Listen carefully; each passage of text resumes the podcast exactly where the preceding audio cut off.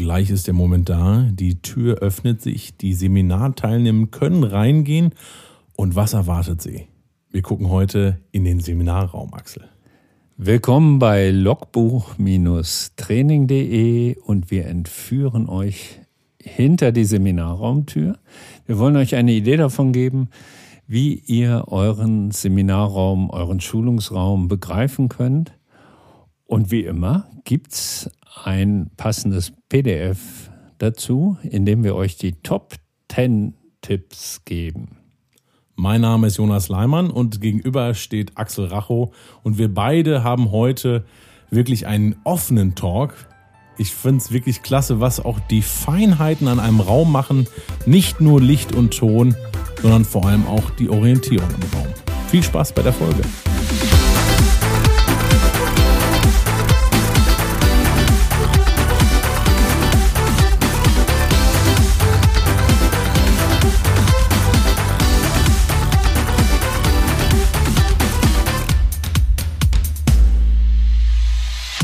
Los geht's. Heute betreten wir unseren Seminarraum und denken uns, es wäre ein Theatersaal. Also ich glaube, das Bild kennen die allermeisten. Kommt man so von hinten rein, die Türen haben sich gerade geöffnet und dann betritt man so von hinten den Theatersaal und in der Regel haben wir da als allererstes äh, die Publikumsreihen und mit diesem Grundprinzip wollen wir heute so ein bisschen spielen und euch da durchführen, mal, was ist alles in einem Theatersaal? Das ist natürlich das Publikum, was ihr zuerst seht und wo ihr in der Regel euch niederlasst und dann nichts mehr macht, außer hingucken und applaudieren.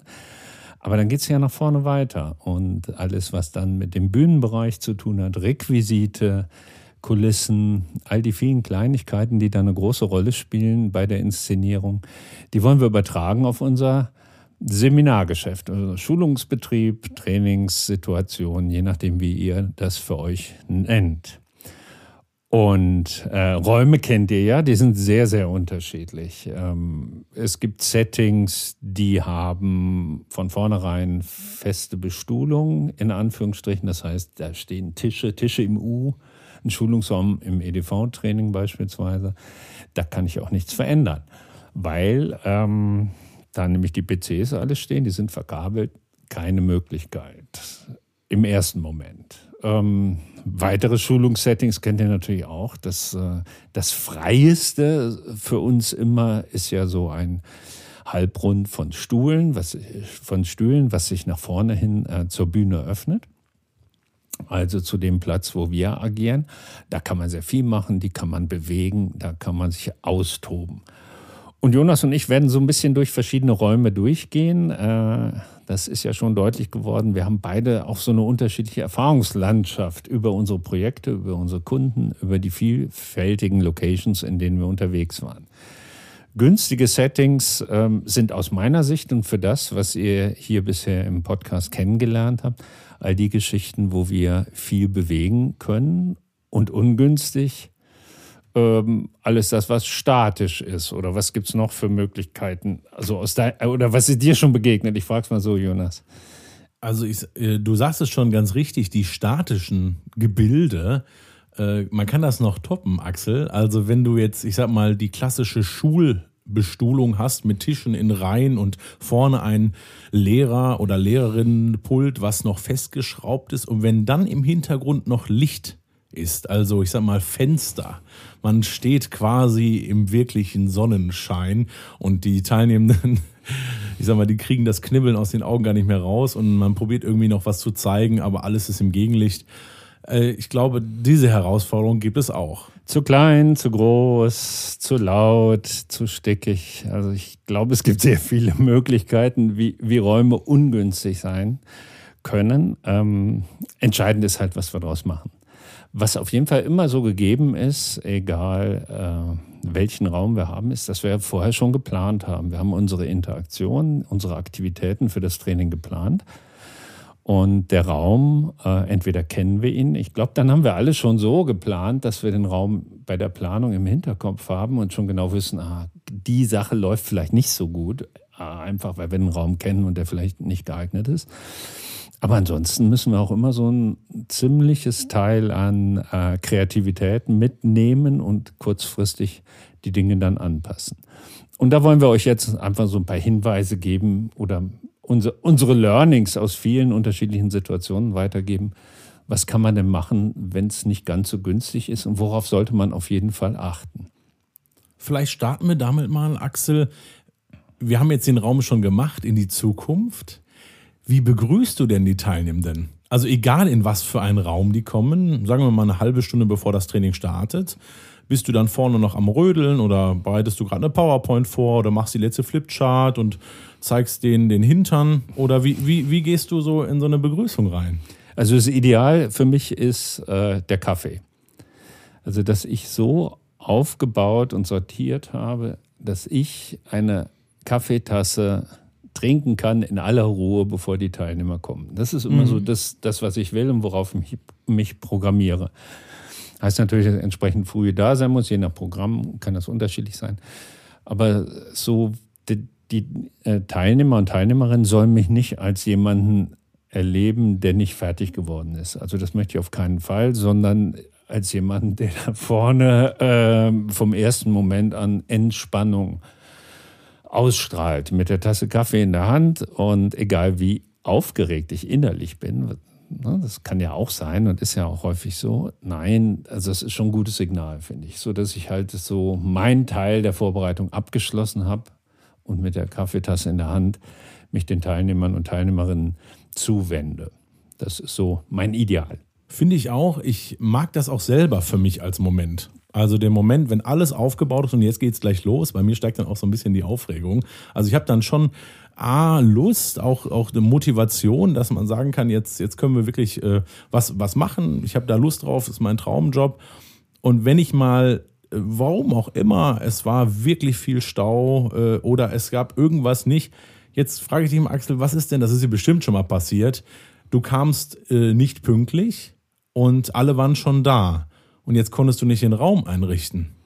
Was hast du denn dann gemacht? Genau das angesprochen. Also grundsätzlich, ne, den, den Tipp haben wir, glaube ich, an anderer Stelle auch schon mal gegeben. Das ist für mich so, so der Basistipp, das eigene Handeln transparent machen und äh, bloß nicht irgendetwas tun, also bloß nicht entspannt tun, wenn man innerlich total aufgeregt ist, weil man die Vorbereitung noch nicht hat, sondern genau das ansprechen. Ich bin zu spät, ich brauche jetzt noch ein paar Minuten für Vorbereitung. Ähm, so ganz überraschend kommt für mich der äh, dieser Moment ja nicht. Denn wenn ich im Stau stehe, weiß ich ja, okay, ich verliere jetzt gerade 20 Minuten. Und der nächste Gedanke ist, während dieser 20 Minuten, welche Aufgabe gebe ich schon den Teilnehmern und Teilnehmerinnen, um genau diesen Moment zu überbrücken. Also in der Verzögerung plane ich das, was hinterher ja auch stattfinden wird. Und dann komme ich reingerauscht, habe meinen ganzen Krempel, ich muss sortieren, ich spreche es an, ich sage, was die Lösung ist und los geht's. Und das schätzen auch die Teilnehmenden. Weil die, ja. ja, das schätzen die. Das schätzen die wirklich. Äh, äh, Transparenz von Anfang an auf Augenhöhe. Ne? Unsere Zielgruppe braucht genau das und hat dann auch volles Verständnis. Ne? Kein Verständnis haben die für Dinge, die einfach so passieren, deren Sinn nicht deutlich wird. Ne? Die Bühne in einem Theater die hat ja einen Konzertgraben, also so ein, wo ein Orchester vorne spielt. Dann haben wir die Bestuhlungen und wir haben dann dort, wo der Künstler, die Künstlerin, die darstellende Person steht, auf der Bühne. Und dann sind dahinter noch Requisiten oder an den Rändern, man hat noch Material, es gibt unterschiedliche Bereiche. Und äh, ich finde es ganz spannend, Raum als Theater begreifen. Jetzt gehen wir mal auf das Allerheiligste, auf unseren Grund und Boden, auf die Bühne. Axel, wie sieht für dich eine Bühne auf? Wo ist was? Hast du den Beamer im Rücken oder deinen Lagerplatz links und rechts aufgeschlagen? Beschreib mal so, wie ist so deine Bühne? Also meine Bühne ist leer. okay. Also, ja, das sage ich einfach so flapsig dahin, aber es ist so ist es ja in den allermeisten Fällen. Ich möchte mich ja bewegen egal was ich tue, ob ich jetzt in Präsentationen bin, äh, ob ich eine Flipchart ins Zentrum stellen möchte, ich brauche Platz dafür. Ich brauche auch Platz dafür, wenn Interaktion passieren soll. Ne? Stellen wir uns ein Setting vor, wo die Stühle ähm, so im Halbkreis stehen mit zwölf Teilnehmern. Dann haben wir, glaube ich, alle ganz gut vor Augen. Das ist ein ganz überschaubarer Halbkreis. Ne? Da gibt es eine kleine Bühnensituation. Da weiß ich genau, wo ich mich bewege. Ähm, stellen wir uns ein Setting vor, wo ich 30 Teilnehmer oder Teilnehmerinnen habe, die außenrum angeordnet sind ähm, dann hat man eine ganz andere Fläche, die man ganz anders bespielt. Was ich vor allen Dingen wichtig finde, ist auch alle so im Blick behalten. Und das ist je nach Raum schon ein bisschen herausfordernd. Ja, das, das äh, ist für mich einer der wichtigsten Dinge. Ich äh, möchte selber als Trainer, möchte ich jeden Teilnehmenden immer angucken können. Das geht nicht immer, wenn man mal an der Seite steht, dass einer zum Beispiel in der Flucht sitzt. Also man hat dann jemanden, der ist dann genau vor jemandem im Kopf. Das kann natürlich passieren. Für mich aber von meinem Grundsetup, wo ich in der Mitte stehe, sollte das schon gewährleistet sein. Und auch dann, wenn ich mal größere Bühnen bespiele, wo vielleicht 20, 30, 40 oder 300 sind dass ich trotzdem noch, und das kann man ja im Bestuhlungsplan auch machen, versetzt zum Beispiel hinsetze dass man nicht alle in einer Reihe haben und alle Köpfe sind extrem von mhm. vorne gesehen, sondern dass wir eine kleine Versatz drin haben. Und dann kann ich zumindestens, wenn ich von links nach rechts auf der Bühne gehe, kann ich immer über die Menschen drüber gucken. Und ich habe selber mal ähm, einen Tipp bekommen von einem Theaterschauspieler in einem großen Saal, wo ja dann auch das Flutlicht, Scheinwerferlicht einem ins Gesicht scheint und man kann ja dann gar nicht alle sehen. Und der hat gesagt, äh, merk dir das so, guck ins Publikum wie in einen Stern. Also man stellt sich jetzt das Publikum als Fläche vor wie ein Quadrat und man fängt vorne links an. Und dann geht man in so einem Sternenbogen in die Mitte, in einer Linie und von der Mitte wieder nach rechts vorne. Jetzt habe ich schon mal das ganze Publikum einmal angeguckt. Und dann wandere ich mal in die Mitte, mal nach rechts, nach links und am Ende ist das ein wirklich viel strahlender Stern. So, jetzt ist natürlich die Frage, warum? Also man könnte ja auch links anfangen, wie so ein Scheibenwischer, und ich gehe einmal komplett mit dem Blick nach rechts und links. Das würde auch funktionieren. Und das Ziel ist ja, dass alle sich angesprochen fühlen. Man hat jeden mal angeblickt.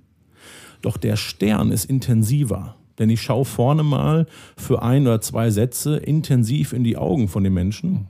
Und dann gehe ich an einen anderen Punkt und jetzt kommt unsere Gabe. Wir können peripheres sehen. Also wir gucken über Menschen drüber, aber unser Fokus ist woanders und die Menschen glauben, weil wir in die Richtung gucken, wir gucken sie an. Das heißt, wir gucken gar nicht auch schon in dem Zwölfer Stuhlkreis jeden an, sondern jeden zweiten oder jeden dritten und schweifen drüber. Und die Leute denken im Kopf, ich habe sie persönlich angesprochen. Das hat mir sehr, sehr viel geholfen als junger Trainer, weil ich immer gedacht habe, ich muss diesen Scheibenwischer machen. Mhm. Aber sieht bekloppt aus. Also finde ich. Ja, ist spannend. Dann nimmst du also die Erfahrung von der großen Bühne für, auch für den kleinen Seminarraum. Da machst du es ja genauso. Ich habe das sogar mal als Training entwickelt, dass ich in einem Seminarraum, also wenn gar keiner da ist, muss man es ja trainieren, Flaschen hingestellt habe und auf die Flaschen Post-its drauf. Und jeder zweite hatte eine unterschiedliche Farbe. Und dann habe ich selber, dass es halt als Automatismus kommt, immer wenn ich eine Rede vorbereitet habe, diese, sagen wir mal, die blauen Post-its angeguckt und dann im nächsten Durchgang die gelben. Das waren immer alle zwei und damit kam man halt so rein, weil äh, mir ist immer wichtig, dass man, wenn man auf der Bühne steht, dass es auch aus Automatismen lebt. Also eine Routine schaffen und das natürlich über ein Training. wenn ich zum Beispiel Moderationstraining gebe, habe ich immer so ein paar Flaschen dabei und dann mache ich die Post-its drauf und dann guckt man sich halt quasi jeden zweiten an. Mhm. Das funktioniert hervorragend. Wenn wir mit Gruppen arbeiten, ähm, Erwachsene äh, Zielgruppen ja, haben wir meistens, also wir beide haben meistens die Erwachsenen als Zielgruppe. Dann gibt es ja auch immer so ein Leitprinzip auf Augenhöhe. Und wenn man das jetzt mit dem koppelt, was du gerade eben erzählt hast, dann merkt man schon, oh, das geht ja eigentlich gar nicht immer. Ne? Erst recht nicht in der Bühnensituation, wo man dann auf einer niedrigen Bühne 20, 30 bis hohe Bühne 1,20 Meter äh, über dem Publikum steht und trotzdem diese Augenhöhe äh, erzeugen möchte. Und ich helfe mir dann im Seminarraum äh, häufig damit, dass ich äh, für Erklärungen, die ich selber gebe, also wenn ich eine Methode einführe, äh, sei es jetzt was Spielerisches oder auch eine Moderationstechnik, die Teilnehmer und Teilnehmerinnen gleich von vornherein bitte aufzustehen, dass ich also diese Augenhöhe nicht dadurch erzeuge, dass ich mich hinsetze und aus der unten sitzenden Position spreche, sondern dass ich sage, komm, steht mal bitte auf, komm mal gerade nach vorne und dann kann man sie auch so ein bisschen knubbeln, die Distanz verringert sich und dann mache ich meine Einführung, zeige vielleicht schon Materialien, mache schon so erste Zuordnungsgeschichten. Und die Leute haben sich auch schon so ein bisschen eingerichtet, weil man hat ja vielleicht noch ein Glas in der Hand oder ein Handy, was dann auf dem Schoß liegt und oder was zum Schreiben und dann wird das schon mal beiseite geräumt und die stehen alle auf, dann sind die einsatzbereit und dann startet man. Ja. Also das finde ich auch immer ganz gut und dann kann man loslegen. Es hat auch noch einen weiteren Vorteil. Ähm Stell dir eine Situation vor, du machst, du näherst dich der Gruppe mit einer Methode, wo du so selber so denkst, oh, da werden die im Moment brauchen, bis sie das richtig charmant finden. Wenn du das erklären würdest, im Stehen, die Teilnehmer sitzen, dann haben sie die ganze Methode gehört, die ganze Anleitung verstanden und müssen dann aufstehen, dann treffen sie innerlich so eine Entscheidung, okay, jetzt stehe ich hier auf und jetzt mache ich da mal mit, weil der Trainer das so will. Äh, und die Verlockung ist viel größer, in dem Moment auch sitzen zu bleiben, was natürlich jeder kann. Das muss ja nie jeder auch mitmachen als wenn alle von vornherein im Stehen sind. Ja, wenn alle im Stehen sind, du erklärst deine Methode auf Augenhöhe, äh, Fragen kommen dann ganz anders, äh, weil sie nicht an dich nach oben gerichtet werden, sondern auch auf Augenhöhe kommen. Und du wirst es nicht erleben, dass die Teilnehmer danach äh, so sagen, oh ja, die Methode gefällt mir jetzt nicht, jetzt setze ich mich erstmal hin. No? Also das ist ein ganz anderer Start in ganz viele Aktivitäten, wenn man die Teilnehmer bittet, aufzustehen und auf Augenhöhe arbeitet. Und wenn man dann, das mache ich gerne, auf äh, Nähe und Distanz eingeht, also wo stehe ich? Äh, du hast es ja gerade gesagt, die Distanz ändert sich zwischen den Teilnehmenden, weil die sitzen ja sonst sehr starr, ist ja eingetragen. Wenn die aufstehen, kommen die sich näher oder bilden sich so Mini-Grüppchen, ne? so wie die dann stehen. Und auch du kannst ja näher rangehen. Denn ich finde es immer schwierig, wenn man selber, ich sag mal, in so einem leichten Schatten sitzt. Also man hat einen Halbkreis an Teilnehmenden und ich selber bin im Zentrum, weil ich ja was anleite. Und die rechten und linken Flügel, also die genau mir am nächsten sind, die habe ich so ganz leicht in meinem ja, ja. Schatten. Also die, die gucken mich quasi noch an, alles gut, aber ich habe ja meinen Fokusblick in der Mitte. Und äh, ich habe da immer das Wort eingeführt, die brechen mir weg weil ich genau weiß, wenn ich so zehn Minuten rede und ich habe nur die, ich sag mal, die in der Mitte bei zwölf, die äh, Top 8, Teilnehmenden, äh, dann fallen die anderen einfach, hören, hören nicht mehr zu und sagen dann vielleicht im Nachgang, ja, ähm, der hat mich nicht bewegt, der hat mich nicht berührt, da kam kein Drive rüber. Und wenn ich sowas mache, gibt's bei mir eine Regelung, ich bewege mich dann aktiver im Raum damit ich nach links und rechts über meine Schulter ganz entspannt, nicht über die Schulter kalt gucken, sondern komplett mit dem Körper mich auch in die Richtung bewege, damit ich auch vorne die beiden Flügel erreiche. Ich mag das gerne, wenn ich in den Raum reingehe. Aber ich finde gerade, dass es, bevor der Raum schon fertig ist, noch kein Teilnehmer ist da überhaupt da oder Teilnehmerin, gucke ich mir aus, wo ist mein idealer Standpunkt und wo kann ich zum Beispiel eine Anleitung machen, wo kann ich äh, auf Regeln hinweisen, wo kann ich äh, in die Kaffeepause einleiten, so dass ich so ein paar äh, Spots habe, so ein paar Ankerspots, wo ich dann unterschiedliche Ansprachen habe. Und wenn ich was reingehe, also wirklich in die Gruppe reingehe, dann verändert sich vieles. Mhm, auf jeden Fall. Und vor allen Dingen, wenn äh, es einen Konflikt gibt in der Gruppe, dann finde ich es immer ganz spannend. Es gibt eine die konfliktäre Situation, die sich ja meistens durch ein Statement oder vielleicht die Ergänzung durch zwei, drei oder gegenseitige Positionen zeigt. Wo bin ich dann als Trainer oder als Trainerin? Und ich sag mal so, als Jungspund, äh, unerfahrener, war ich gern nicht drin ja. in der Situation. Im wahrsten Sinne des Wortes habe ich mich dann eher so ein bisschen rausbewegt. Ne? Und äh, inzwischen gehe ich ja ein bisschen reflektierter mit meinen Positionen um, ähnlich wie du es eben geschildert hast. Und ich positioniere mich jetzt bewusst. Und das kann sein, dass ich einen Schritt zurücktrete, ja.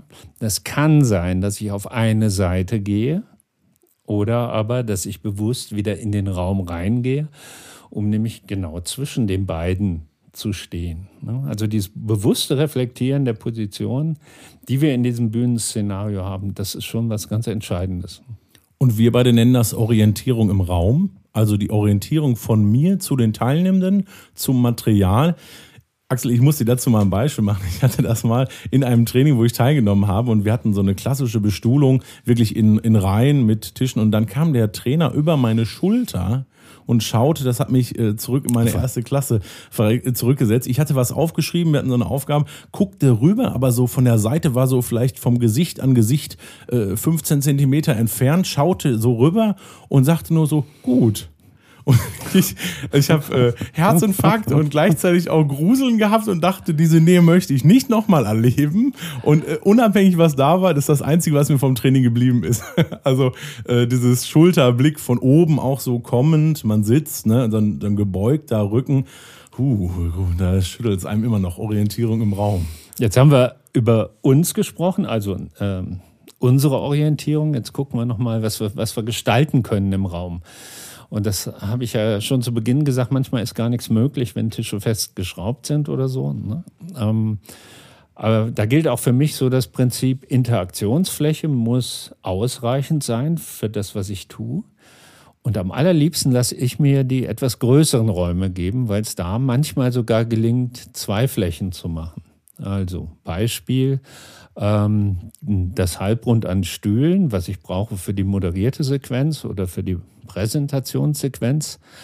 Und dann dahinter stehen schon die Tischgruppen vorbereitet, weil ich vorhabe, dann eine Gruppenarbeit zu machen, eine spielerische Aktivität an Tischen. Und ich kann wechseln im Raum. Und das liebe ich. Setzt natürlich voraus, dass der Raum wirklich ideal ist. Nehmen wir jetzt mal einen anderen Raum, der nicht ideal ist. Dann muss ich versuchen zu denken, wo ist jetzt hier die Fläche? Wie kommen die jetzt um die festgeschraubten Tische nach vorne, damit ich die da ähm, in die Interaktion einführen kann? Und das heißt für mich in Konsequenz, dass ich vielleicht auch mit der Gruppe rausgehe auf den Flur.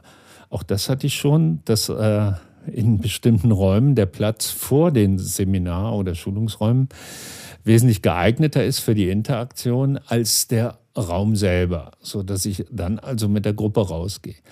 Das ist je nach Setting so ein bisschen ungewohnt. Also wenn es ein Setting ist äh, innerhalb einer Organisation und man kennt die Leute und die kommen dann da raus und machen irgendeine spielerische Aktivität. Also diese Art Vorführung darf ich natürlich nicht äh, inszenieren. Aber im Großen und Ganzen klappt das schon ganz gut, dass man so eine Ecke findet äh, und dann draußen was macht. Kann zum Beispiel auch sein, dass ich weiß, nach der Kaffeepause mache ich eine Interaktion, die starte ich schon draußen im Kaffeebereich, weil ich weiß, da sind Stehtische. Ja, und da kann ich locker was machen. Und erst dann, nachdem die Interaktion draußen stattgefunden hat, gehe ich in den Schulungsraum zurück und habe das etwas ungeeignetere Setting dann für die äh, weiteren Methoden. Das mag ich auch sehr gerne. Also nach einem Break, nach einer Pause, nach einer Einheit woanders starten, idealerweise nicht unbedingt, äh, dass man dann in so, ich sag mal, I-Männchen, Reih und Glied hin und her läuft, sondern dass man die Leute auch dort den zeigt, wo die hinkommen. Das finde ich immer ganz spannend. Also nach der Pause treffen wir uns XY, treffen wir uns draußen, treffen wir uns vor dem Flur, treffen wir uns dort. Und äh, dann ist für mich ein entscheidender Punkt, Axel, der Rückweg weil da merkt man auch, wie ist die Stimmungslage. Das ist so ein kleiner Moment, der in der Schwebe ist, wo alle quasi ein Ziel haben, wieder zurück in den Raum zu gehen, sich, sich zu orientieren, wo bin ich. Äh, übrigens da eine kleine Fußnote, auf keinen Fall dann anfangen als Trainer selber zu merken, oh, mein Material liegt nicht bereit. Dann fange ich nochmal, während alle sich einen Kaffee holen, zu rütteln, weil dann ist die Pause auf einmal wieder da. Sondern ich finde den Moment spannend, um auch zu horchen in die Gruppe, weil die Aufgabe ist ja ganz klar, nur Transfer, ich sag mal, von draußen nach drinnen zu laufen, dann kriegt man vieles mit. Das mag ich eigentlich ganz gerne, um diesen Raumwechsel auch zu machen. Mhm. Grundsätzlich geht es mir inzwischen so, für mich geht die Methode vor Raum. Ne? Das lest ihr auch, wenn ihr äh, unsere PDF mit den Tipps nochmal durchschaut. Ne? Das ist als einen der Tipps, die Methode geht vor Raum. Heißt, ich will auf Teufel komm raus meine Methode durchführen und gucke, wie kann ich das in, auch in einem etwas ungünstigeren Setting äh, starten. Und das heißt, schon von Anfang an habe ich immer im Blick, wie baue ich um, wie variiere ich etwas, lässt sich überhaupt irgendetwas verändern. Und immer aus der Sicht der Teilnehmer optimal, dass sie halt das gut mitbekommen, ähm, was erforderlich ist, damit die Methode läuft. Und sich selber dadurch Bühnen schaffen. Axel, ich finde das immer wichtig, dass man selber auch überlegt, ist diese typische Frontbühne also wo dann vielleicht schon im Seminarraum die Boxen aufgehangen sind und der Beamer ist so halb, so dass man eigentlich äh, immer im Weg steht, dass dann irgendwie die Silhouette abgebildet ist, wie auch immer. Wenn ich aber merke, dass vielleicht die andere Seite, eine Seite viel idealer ist, dann kann ich das ganze Setup auch drehen. Wenn ich merke, das schafft mir morgens nur Schweiß und Tränen, weil ich irgendwie nur, ich sag mal, eine Stunde eingeplant habe, habe gedacht, das Setup wäre ideal, dann mache ich das in der Pause. Oder und das habe ich bei dir mal gesehen, du lässt die Räume auch selber umräumen. Also die Teilnehmenden arbeiten und machen das. Ne? Du hattest mal so eine Viereckenübung, da habe ich so gesehen, wo du wirklich die Stühle äh, keinen Platz hattest und alles umgebaut hast. Ja, äh, beziehungsweise ich habe es nicht umgebaut. Es waren 30 Teilnehmer, das war das Problem bei der Geschichte. Ich wollte meine Methode halt durchziehen, weil ich davon überzeugt bin und weiß, was sie für den weiteren Verlauf bedeutet. Und dann heißt das in Konsequenz, liebe Leute, jeder nimmt sich bitte seinen Stuhl und wir brauchen eine möglichst freie Fläche. Und es ist ein herrliches Durcheinander, wenn 30 Leute gleichzeitig ihre Stühle bewegen, weil die auch noch ihre Jacken haben, weil die ihre Taschen haben und, und, und. Aber das, genau das will ich. Also ich will nicht das Durcheinander, sondern ich will die Fläche. Ja? Methode geht vor Raum und äh, natürlich für die vielen Präsentationsmomente in dieser Veranstaltung ist es wichtig, eng beieinander zu sitzen und nach vorne zu gucken, aber eben nicht für die Methode. Und dann wird umgebaut. Und äh, im Anschluss ist die Pause. Ja, das heißt zurückbauen. Da beteilige ich mich natürlich aktiv, aber ne, es muss einfach sein, damit die Methode laufen kann. Und ich lasse mich auch nicht dominieren von so einer Idee, die ich auch schon häufig erlebt habe. Dann gibt es vielleicht in deiner Tagesveranstaltung eine Viertelstunde PowerPoint. Ja, und du weißt, sie ist da drin, die gehört auch da rein, ist ja auch eine klasse Geschichte. Mhm.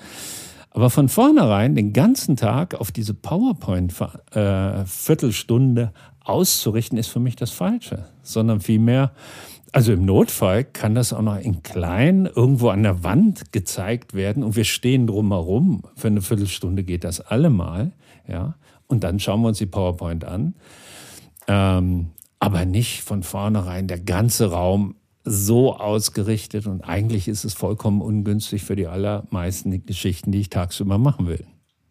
Und das heißt, du planst das ja schon vor. Wir machen wir ja beide, wir überlegen uns die Methoden, was passt zum Inhalt.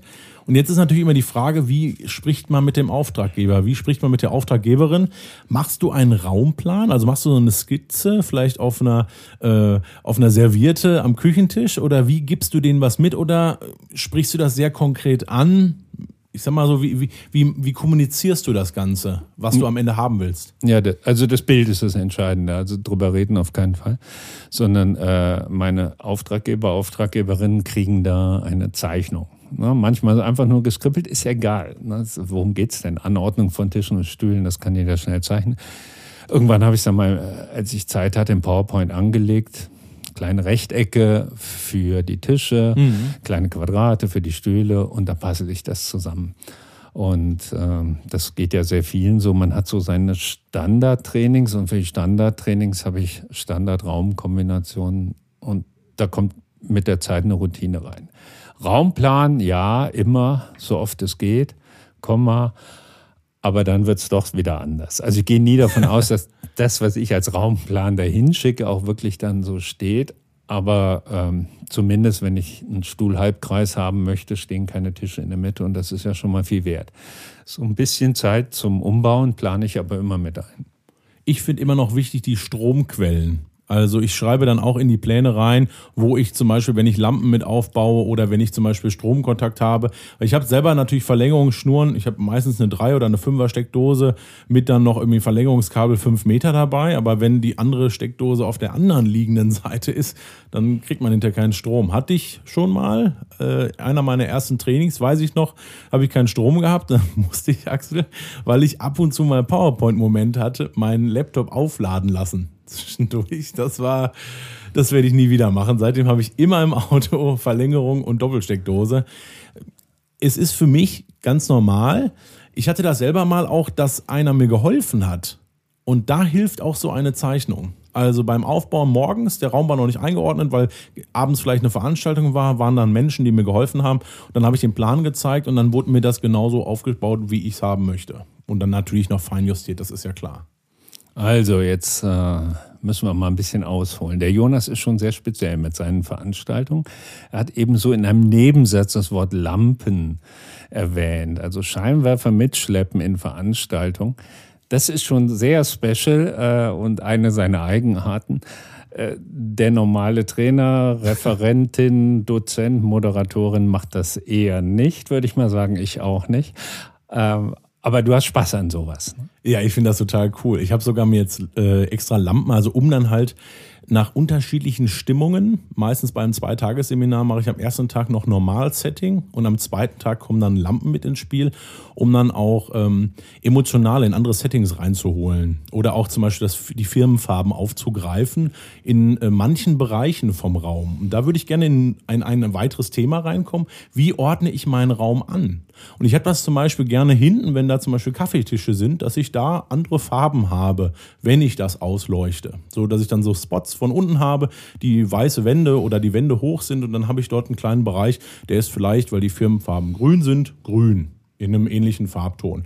Und ich hatte mir mal so Lampen geholt, die ohne Kabel sind, dann ist man natürlich noch mobiler.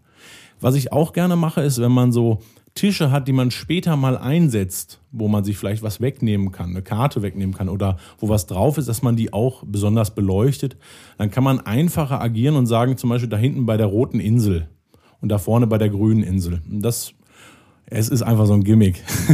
und du hörst schon raus, also ich habe früher viel auf der Theaterbühne gestanden, das macht mir auch so Spaß, so den, das, den Raum wirklich ganz einzurichten. Jetzt muss ich ja nochmal reingrätschen. Also unser Beitrag heißt ja Raum als Theater begreifen und wer jetzt äh, bei dem Wort Scheinwerfer oder Lampe an Bühnenscheinwerfer denkt, das ist schon eine ganz andere Nummer und als Jonas mir das zum ersten Mal erzählt hat, äh, habe ich ihn gebeten, die Sachen mitzubringen. Wir haben sie euch auch abfotografiert in der PDF. Scheinwerfer oder Lampen sind inzwischen recht klein, also transportabel, recht klein. Äh, die basieren auf Akkus, das heißt, die lege ich dann dahin oder die stelle ich vor die Wand und dann sind die eingeschaltet. Du bedienst das über dein Handy äh, und es ist keine Verkabelung, so stundenlang darum und gucken, dass keiner über die Kabel stolpert. Also, ist schon eine andere Technik als früher, in Anführungsstrichen. Ja, genau, das ist der Punkt. Also man hat dann eben weniger Aufwand, überall Steckdosen zu suchen, Verlängerungsschnuren, Kabel, die dann noch irgendwie vielleicht mit Tape irgendwo an die Wand, sodass keiner drüber steht, sondern eben der Punkt ist, es ist leicht, einfach ähm, und es ist alles in einem Koffer, sechs Lampen, es gibt auch andere Modelle, ganz klar. Ich stelle die hin, Lampe an und aus und die halten 14 bis 16 Stunden. Das heißt, auch ein ganzer Seminartag mit Vorbereitung, da brauche ich nicht irgendwie gucken, dass ich noch zwischendurch was auflade. Das finde ich ganz praktisch. Mhm. Und damit sind wir schon beim nächsten Thema. Praktisch. Requisite, wir haben Zeugs. So, wir haben immer Zeugs. Also das äh, Mindeste, was wir haben, ist unseren Rechner, von dem wir die äh, PowerPoint-Shows starten. Wir haben Flipcharts dabei, wir haben Spielmaterialien. Das muss ja alles irgendwo hin. Ja, über den Zuschauerraum haben wir jetzt schon gesprochen. Da wollen wir es auf keinen Fall. Auf der Bühne, also unserer Aktionsfläche, wollen wir es auch nicht. Natürlich, klar, da sind wir ja unterwegs. Das heißt, die Sachen müssen irgendwie an Rand. Und ähm, so aus Zuschauersicht gibt es da eigentlich nur drei Positionen. Das ist links, rechts oder im Hintergrund. Und beim Hintergrund, da zucke ich natürlich schon zusammen weil ich möchte nicht meinen Hintergrund damit tapezieren mit dem, was irgendwann nochmal kommt oder für mich eine Bedeutung als Transportkiste hatte. Da sollen die Teilnehmer und Teilnehmerinnen natürlich auf keinen Fall draufschauen. Kann ich nachvollziehen, denn man hat sonst auch immer den, die Möglichkeit, man dreht sich um und reicht immer das Material aus dem Rücken. Also äh, wenn es hinter einem ist, dann habe ich ja immer das Material so, dass ich immer einen Moment habe, wo ich mich umdrehe. Das könnte ich vielleicht noch kaschieren, dass die Gruppe in der Zeit selber in der Aufgabe ist oder wie auch immer und ich zauber das dann rum. Aber wenn ich das vor mir habe oder rechts und links so greifbar, dann habe ich zumindest meinen Körperfront zu den Teilnehmenden. Was ich schon mal gerne mache, sind so, so Catcher, so Eye-Catcher, die ich dann in den Hintergrund reinbaue, vielleicht auch auf Kartons aufgebaut oder halt ich habe einen Tisch, der nicht ganz zentral ist oder seitlich. Ich habe zum Beispiel ganz oft einen so eine Filmklappe mit dabei. Also wenn ich merke, dass ähm, wir Präsentationen haben und da kann noch mal ein bisschen Drive rein, dann äh, inszeniere ich das Ganze mit einer Filmklappe. Das ist eine wirkliche Filmklappe, die kann man immer wieder neu beschreiben. Und ich habe selber mal beim Fernsehen gearbeitet und dann kann man das so ein bisschen inszenieren. Warum ist die Klappe da? Aufmerksamkeit schaffen und dann zack, klappt es und wir sind wortwörtlich synchronisiert und dann geht's los. Und dann guckt man den ganzen Tag drauf und vielleicht kommt sie oder nicht, die Filmklappe. Dann habe ich aber so ein, ja, das ist für mich die Kulisse schon. Ich sag mal, wie, mhm. wie so ein Bühnenbild, das ich dann rein inszeniere. Mhm. Und das Material liegt an der Seite. That's it. Äh, so dass es, äh, wir haben es möglichst griffbereit und die Teilnehmer und Teilnehmerinnen haben es aber nicht dauernd vor Augen. Ich mache es so, dass ich einen Materialtisch für mich an der Seite habe äh, möglichst wenig drauf, was erforderlich ist, also Kisten, Transportkisten, Taschen, alles weg. So, und auf der anderen Seite gegenüber lauert immer noch ein Tisch, weil ich viele Aktivitäten habe, das seht ihr auch schon bei den Methoden, die wir hier so vorstellen, die sich dann auf einem Tisch abspielen. Also wo der Tisch dann ins Zentrum gerückt wird und als zusätzliche Bühne dient. Und das kann natürlich nicht mein Materialtisch sein, weil dann müsste ich den ja erstmal freiräumen, sondern das ist ein freier Tisch, der die ganze Zeit an einer Seite lauert. Ja, das ist dann der Aktionstisch. Ja, was ist denn, wenn du mal was vergessen hast rauszulegen? Also ist, bestimmt ist dir das schon mal passiert. Mir ist es schon mal passiert. Man merkte, okay, ich habe gerade eben was gesagt. Ich bin gerade in einer, in einer Aktion und dann, okay, da habe ich jetzt den Zauberstab vergessen. Genau. Und genau das aussprechen. Ich habe den Zauberstab vergessen. Ich muss noch Material holen. Also die Störung wieder ansprechen. Nicht einfach loslaufen, Taschen durchwühlen, wo ist dieses Ding? Und äh, zwölf Teilnehmer, Teilnehmerinnen fragen sich, was macht der Mann da? Ja, also darum geht es nicht, sondern auch hier die Störung ansprechen. Und es dauert ja in der Regel nur kurze Zeit und wir sind ja halbwegs gut sortiert.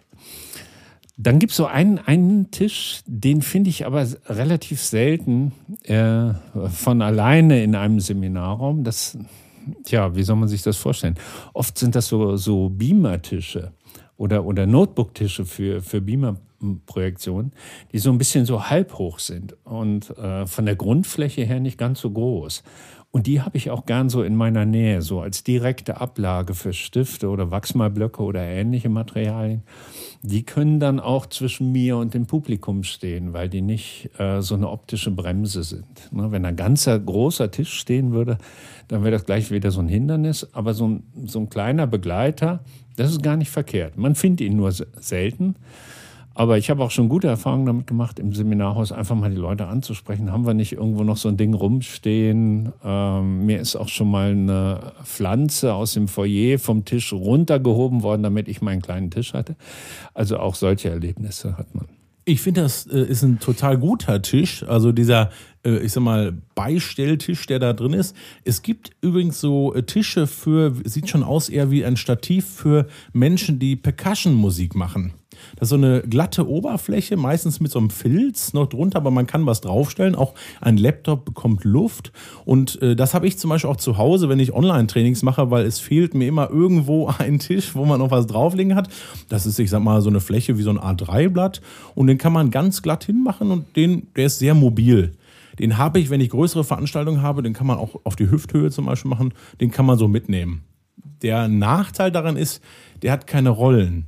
Und ich finde das ganz spannend. Diese Beamer-Tische haben oft so Rollen, dann kann man den nochmal mitziehen und ist dann nicht so statisch unterwegs, wenn man was draufliegen hat. Dann könnte es runterkippen, wie auch immer. Aber das hilft einem, wenn man gar nichts hat, zumindest. Nicht statisch unterwegs. Das ist ja sowieso irgendwie immer unser Leben. Also wenn, wenn ich manchmal auf so äh, Schulungstage zurückgucke und mal überlege, wie viele Minuten habe ich da eigentlich gesessen, da kommt relativ wenig bei raus und das meiste, was ich am Stück sitze, ist dann beim Mittagessen. So, also, wir sind in Aktion, wir brauchen unsere Bühne, wir füllen unsere Bühne, wir gehen ins Publikum, wir interagieren, wir sind in Aktivitäten mit dem Publikum. Da bleibt oft gar keine Zeit zum Sitzen. Und ähm, was ich so merke, so nach all den Jahren, so auf einen Teilnehmerstuhl oder, oder sich hinzusetzen auf die gleiche Höhe wie die Teilnehmer, ist auch immer dann wieder so ein Angang, um aufzustehen und jetzt wieder in der Moderation zu sein. Und ich habe für mich so eine Zwischenlösung gefunden und das klappt auch ganz häufig in äh, Seminarhäusern, dass ich nämlich nachfrage, habt ihr eigentlich einen Barhocker hier? Dann brauche ich nicht das machen, wo Jonas regelmäßig aus der Haut fährt, wenn er das irgendwo erlebt, aber das muss er selber erzählen. Also gerade, stellen wir uns mal eine Szene vor, wir haben gerade eine aktive Gruppe und wir geben eine Frage rein, die offen ist und alle sollen sich beteiligen und langsam schlender ich rückwärts zu meiner Wand und setze mich halb auf meinen Tisch. So ein bisschen cool. Das eine Bein schaukelt runter, das andere ist gestreckt und dann bin ich sehr weit weg von den Teilnehmenden und alle beteiligen sich oder auch nicht. Und das ist für mich das Grauenhafteste, was es geht. Wenn ich schon aktiviere, dann soll ich auch weitermachen und gehe nicht in die letzte Krümmelecke und flätze mich auf den Tisch. Das hat für mir wieder so Schauer und Back to the School Momente. Genau, äh, wollen wir nicht. Äh Barhocker oder ne, erhöhte Sitzpositionen. Oft gibt es äh, an der Rezeption eine Stehhilfe, die man sich mal ausleihen kann oder sowas, wenn es halbwegs gut aussieht an der, an der Seite, dann bleibt man so im Geschehen äh, mit drin und sitzt nicht ganz unten. Das finde ich immer so ganz lässig, wenn man so den Bedarf hat, sich mal hinsetzen zu wollen. Und damit sind wir auch schon in unserer Reihe der Top 10 beim letzten Tipp. Und ich hatte ja vorher schon gesagt, wenn ihr äh, mal durchzählt, es sind mehr als zehn Tipps, die wir euch da in die PDF geschrieben haben. Aber eine krumme Zahl wollten wir nicht. Ja, Raum als Theater begreifen. Auch mal zu überlegen, wie kann ich es mir angenehm machen, wie kann ich es den Teilnehmenden angenehm machen, wie kann ich mit Licht und mit Ton, wie kann ich damit spielen, was alles vorhanden ist.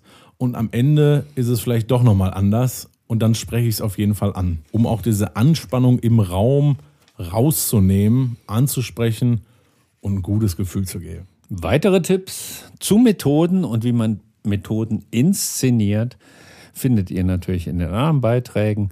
Dieser hier heute war unter dem Motto Setting the Stage. Wie gestalte ich meinen Raum? Probiert's aus, inszeniert euch ein wenig und ihr werdet merken, die Sachen laufen ein klein wenig runter. Und diese und weitere Folgen findet ihr natürlich unter www.logbuch-training.de. Viel Spaß dabei.